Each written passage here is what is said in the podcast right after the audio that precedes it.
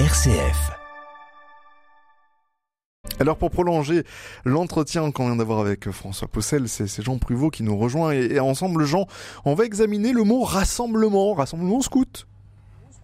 Ben oui, bien sûr, Simon. Alors on devine vite que le mot est issu du verbe rassembler.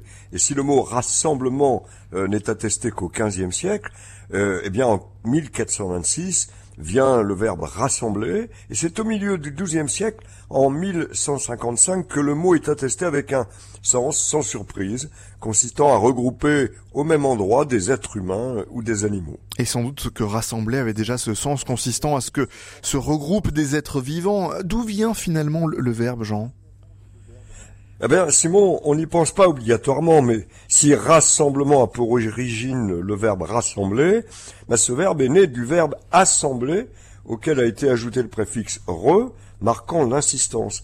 En fait, le mot assembler vient du latin assimulare, signifiant mettre ensemble, qui vers 1040 a donc abouti au verbe assembler, d'abord avec un seul S, puis au XVIe siècle avec deux, pour ne pas prononcer comme un ze la deuxième euh, donc euh, syllabe. Mettre ensemble des choses jusque-là séparées euh, et mettre ensemble des matériaux pour construire quelque chose, des mots, des nombres, des idées, ben c'est bien ce que veut dire le verbe assembler, alors que rassembler, c'est peu à peu étendu au fait de réunir des personnes, formidablement avec les scouts, même si on peut encore parler du rassemblement de documents ou de matériaux utiles à une œuvre. C'est en 1835 qu'on atteste du fait qu'un rassemblement correspond à des personnes se regroupant, mais alors là, avec une connotation d'illégalité, on interdit alors les rassemblements sur la voie publique, la police euh, disperse tout rassemblement, les considérant comme une manifestation.